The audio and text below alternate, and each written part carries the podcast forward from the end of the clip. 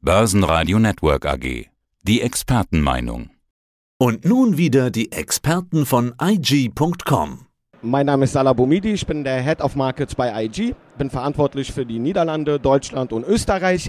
Ich bin wie mein Kollege Christian Henke ein Analyst aus technischer Natur. Das heißt, wir befassen uns mit den Börsen, wir befassen uns mit Handelsstrategien, wir befassen uns gerade für neues, junges Publikum mit der Ausbildung, mit, dem, mit der Wissensvermittlung, wie man an der Börse kurzfristiger oder auch längerfristiger Natur agiert. Na dann fassen wir doch mal dein Wissen zusammen. Also ich habe auch wieder so von Besuchern Fragen zusammengestellt und da habe ich eine aufgeschrieben. Es sind ja wirklich viele Krisen unterwegs und sind viele Krisen des Aktienmarkt tot? Aktien im Bärenmarkt, wann ist der Boden erreicht? Gute Frage. Der Boden, wenn man jetzt direkt mal eine Antwort haben will, für meines Erachtens ist der Boden noch lange nicht erreicht. Wir haben die Bärenmarkt jetzt begonnen, aber ich muss auch betonen, wo Verlierer sind, sind auch Gewinner. Und das auch am Aktienmarkt. Wenn der Aktienmarkt in einen Bärenmarkt übergeht, bedeutet das ja nicht, dass sämtliche Aktien, die existieren, alle fallen, sondern es entsteht eine Rotation. Ein Selektionsprozess wird in Gang gesetzt, wo Verlierer von heute oder Verlierer von gestern die Gewinner von heute sein können und umgekehrt eine Just Eat Takeaway oder eine Delivery Hero, die in den letzten Jahren Vollgas nur eine Richtung kannte nach Norden, sind die heutigen Verlierer, weil da natürlich wichtige Faktoren hinterstecken, warum wir diese Rotation überhaupt gerade sehen. Rotation, wo hinein ist denn diese Rotation? Sind es die Chemiewerte? Sind es Medizin? Ist es Infrastruktur? Hast du da noch eine Idee für uns? Ganz übergeordnet erstmal raus aus Technologie, rein in Value, in werthaltige, defensive Werte. Und das sind, ein, die hast du jetzt gerade eingangs schon angesprochen, da haben wir Nahrungsmittelindustrie, Food and Beverage ist ein Sektor. Wir haben auch über die Chemiesektor gesprochen. Wir reden auch natürlich von Öl und Gas. Das sind natürlich auch Kandidaten, die gerade sehr, sehr, sehr interessant sind. Also die Sektoren, die du schon erwähnt hattest, plus die, die ich jetzt gerade anspreche, sind gerade aktuell interessant und da fließt das Geld rein. Diese junge neue Generation, die hier auf der Invest unterwegs ist, die kennt irgendwas nicht, was wir Ältere noch kennen. Ja. Zinsen. Richtig. Ich hatte vor kurzem ein Interview mit einem Fixed Income Manager, Ja. also heißt ja die mit, mit Renten und Anleihen und sowas. Genau. Der sagt, ja, im Nachrangbereich sind jetzt 6% Zinsen wieder möglich. Okay. Ist das eine ernste Konkurrenz zu Aktienmarkt? Oder ist es zumindest ein Liquiditätsparkplatz?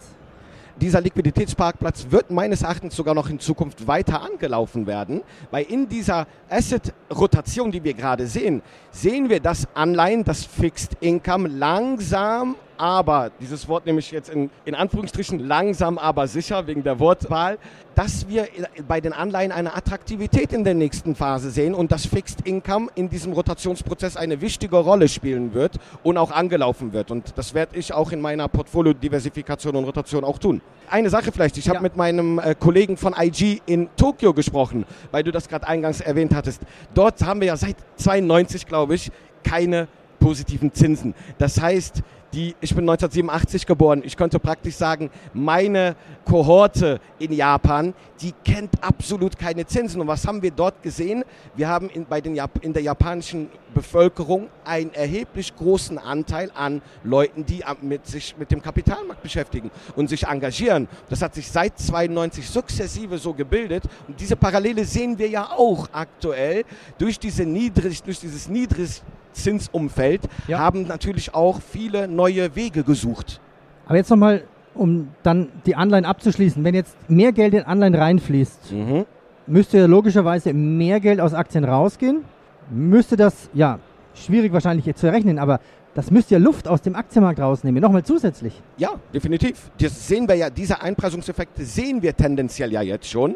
Und deswegen ist auch noch Luft nach unten dort, dass hier die Aktienmärkte in diesem Jahr noch weiter fallen. Schauen wir doch mal, Peter, da haben wir drüber auch gesprochen. Zur Corona, zum Ausbruch der Corona-Krise haben wir die klassische Warren Buffett-Regel gesagt, hey, wenn etwas auf den Buchwert fällt, dann schnappe ich dazu. Ja. Der DAX ist auf 8500 roundabout gefallen. Das war genau der Buchwert.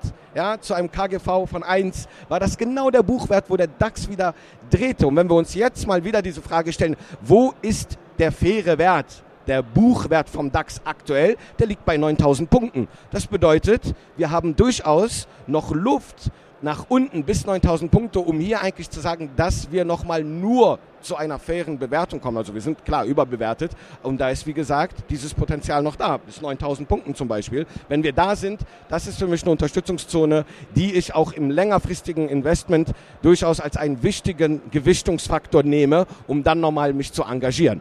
Okay. Wir also können aber zwischenzeitlich jetzt auch nochmal an die 15.000 Punkte nochmal gehen. Ja. So ein kleiner Breakout, wo dann jeder denkt, ach, jetzt geht's doch in Richtung 20.000. Das mag ich zu bezweifeln, aber. Jetzt haben wir noch gar keine Zinserhöhungen gesehen. Was passiert erst dann, wenn es eine wirkliche Zinserhöhung gibt? Also die EZB macht ja erstmal einen Breakout-Plan, dass sie wieder zurückgehen könnte, kauft keine Anleihen mehr oder lässt es auslaufen. Italien muss ja 32 Prozent seiner Wirtschaftsleistung jetzt dann am echten Kapitalmarkt refinanzieren. Kommt dann die nächste Wirtschaftskrise? Das Risiko ist jetzt nicht sehr hoch, aber da sind Risiken, die sich gerade bilden. Die Italiener haben die größte Binnenwirtschaft Europas. Wir brauchen die Italiener durch ihren Konsum. Ist, ist das ein sehr wichtiger Partner in unserer Europäischen Union, auf den wir auch uns verlassen können und müssen. Also es heißt jetzt nicht immer die bösen Südeuropäer, die wegen denen können wir jetzt hier noch keine Zinswende einleiten. Das kann man so nicht immer zwangsläufig immer sehen. Man muss auch sehen, dass diese Länder durchaus wichtig sind. Aber da entstehen jetzt durchaus Risiken. Wir müssen auch als europäische Gemeinschaft da schauen, wie wir dann aus diesem Problem, wenn es ein höheres Risiko gibt, wie wir das lösen. Und das wird über die EZB laufen. Deswegen ist die EZB auch jetzt nicht so schnell unterwegs, wie wir uns das wünschen. Ich habe noch eine Frage gestern von einem Besucher gehört. Die ist relativ kurz, aber ja, wie ist die Antwort? Sind die Börsen aktuell überverkauft? Wenn ich das als Charttechniker anschaue, überkauft, dann denke ich direkt an den Oszillator RSI. Ich sehe die Märkte jetzt ja, überkauft ist für mich schwierig, wenn man das jetzt charttechnisch betrachten muss, dann müsste ich mir die Zeiteinheiten anschauen und sehen, in welchem Kontext du das meinst. Aber überkauft, also du sagst, dass wir überreizt sind, dass der Markt. Ja, nehmen wir doch mal einfach die letzten sechs oder vier Wochen. Ja, da sehe ich eigentlich nicht eine. Ja, ich sehe eine Abwärtstendenz. Na klar, haben wir eine leichte Erholung gesehen, aber ich finde das, ja, das Wort überkauft in diesem Kontext jetzt nicht, Nicht äh, passend, Nicht okay. passend. Wir haben viele Krisen. Wir wissen es. Jetzt kann man diskutieren, was ist die größte Krise? Ist es die in China, die Lockdowns? Man spricht ja von Lockerungen der Lockdowns. Ist es wirklich die Ukraine-Krise? Ist es der Ölpreis, der nach oben geht? Sind es die fehlenden Lieferketten? Ist es der Chipmangel? Man könnte ja so weitermachen. Eins steht fest, Rohstoffpreise sind extrem am Steigen. Und wir haben natürlich neben dem Gaspreis Ölpreise. Lässt sich das charttechnisch überhaupt irgendwo erfassen? Weil das ist ja eigentlich sehr politisch getrieben. Wenn jetzt zum Beispiel nur Putin den Gashahn abdrehen würde, was würde dann passieren mit Öl und Gas für uns? Und was heißt das für die Wirtschaft? Vielleicht eingangs zu der Frage, ob man das charttechnisch sehen kann. Man kann charttechnisch durchaus hier sehen, dass dieses Risiko da ist. Wenn wir uns den Ölpreis mal auf Tagesbasis anschauen, sind wir in einem symmetrischen Dreieck. Ist das ungünstigste Dreieck. Warum? Weil wir da keine klare Aussage über den weiteren Verlauf sagen können. Aber die Spanne ist relativ hoch. Das heißt, die Volatilität ist da. Der Markt wartet ab. Die Marktteilnehmer warten ab und können durchaus aufgrund dieser Risiken, die wir aktuell sehen, dazu führen, dass der Ölpreis noch weiter steigt. Schauen wir uns die ÖPEC an. Ich habe das in meinem Vortrag heute erwähnt. ÖPEC, das Plus bei der ÖPEC Plus steht für Russland. Saudi-Arabien erhöht seine Fördermengen nicht. Das tun sie natürlich aus einem bestimmten Interesse, um den Marktpreis weiter aufrechtzuerhalten. Man ist auch politisch mit Russland wohlwollend, sage ich mal. Man ist da jetzt nicht wirklich auf dieser aggressiven oder auf der Seite, ganz klar auf der Seite der, des Westens, sondern man lässt hier ein bisschen Spielraum bewusst, um die Möglichkeit, um A, die, das Plus im ÖPEC nicht zu verlieren, also um, Okay. die, um die Russen natürlich da nicht aufzuregen, aber auch um diese Preissteigerungen weiter auch zu nutzen. Keine Fördermengen werden erhöht, ganz im Gegenteil, man bleibt auf diesem Niveau und facht damit auch den Ölpreis an. Ich kann mir sogar 160 US-Dollar noch in diesem Jahr vorstellen. Okay, das Muss- hätte ich jetzt gefragt, ja. Ölpreis 160 Dollar. Naja, im Sommer könnte es billiger werden an der Tankstelle. Wir haben ja diesen politischen äh, 30 Cent Abschlag dann. Ein ernsteres Thema, Hunger, Ja, Weizenpreis. Jetzt ist ja Mariupol in russischer Hand momentan. Die scheinen den Hafen wieder in, in Vordermann zu kriegen, um dann ukrainisches Weizen quasi zu klauen und dann zu exportieren. Das würde den Hunger vielleicht ein bisschen stillen, aber die Frage ist, ob man diesen Weizen kaufen darf. Weizenpreis, wie teuer kann das werden noch? Weißt du, kannst du das einschätzen? Weizen ist jetzt seit Jahresbeginn unter den Rohstoffen ganz, ganz schnell seit 24. Februar und zu den Top-Performern aufgestiegen. Ich kann mir durchaus vorstellen, dass wir hier erhebliche Probleme bekommen können, weitere Preisanstiege. Ganz einfach. Viele haben vielleicht nicht mit der Landwirtschaft viel zu tun. Zum einen, du hast Mariupol angesprochen. Ich glaube, der Weizen wird eher verderben, bevor da irgendjemand was verkaufen kann. Und wir reden ja von Tonnen. Ja, das wird auch nochmal einen Faktor für, die, für den Preis geben. Und wir müssen ganz klar auch sagen, wir sind in einer Dürre Zeit, also in vielen Ländern haben wir eine Dürre, wir müssen weiterdenken. Weizen, das sind Zyklen, deswegen klappen Saisonalitätsmuster ganz oft in Rohstoffen. Wir müssen wieder in einen Erntezyklus, eine neue Ernte bekommen. Wir haben andere Faktoren, wir haben noch mehr Nachfrage nach Weizen. Länder vergessen jetzt Freundschaften, es dreht sich alles nur um die, um die ja, eigene Haut. Wie Ägypten, zum Beispiel in Indien, ne? Indien zum Export, Beispiel. Stopp. Ägypten ist der weltweit größte Abnehmer von Weizen. Die sind schon unterwegs der indische Weizen, da muss man, wenn man jetzt Experte ist, in der Weizen, Weizen ist nicht Weizen. Es gibt proteinarmen, es gibt verschiedene Faktoren, da will ich jetzt nicht drauf eingehen. Indischer Weizen ist nicht so super gut, wie wir den kennen, wie okay. den ukrainischen Weizen. Ja. Aber in der Welt ist jetzt ein Run auf Staaten, auf diplomatische Beziehungen, um Minimum kriegen zu können, was nur geht. Der ägyptische Staat subventioniert einen äh, Haufen an Milliarden Dollar in den Markt, in den Um Brot. Auf Arabisch sagen wir Brot, Elaish, ist, ist nicht das Wort für Brot, ist das Wort für Leben, weil man, weil die Ägypter dem natürlich anekdotisch sagen, das Brot ist das Leben. Das Brot ist das Leben, unser, unser Eins.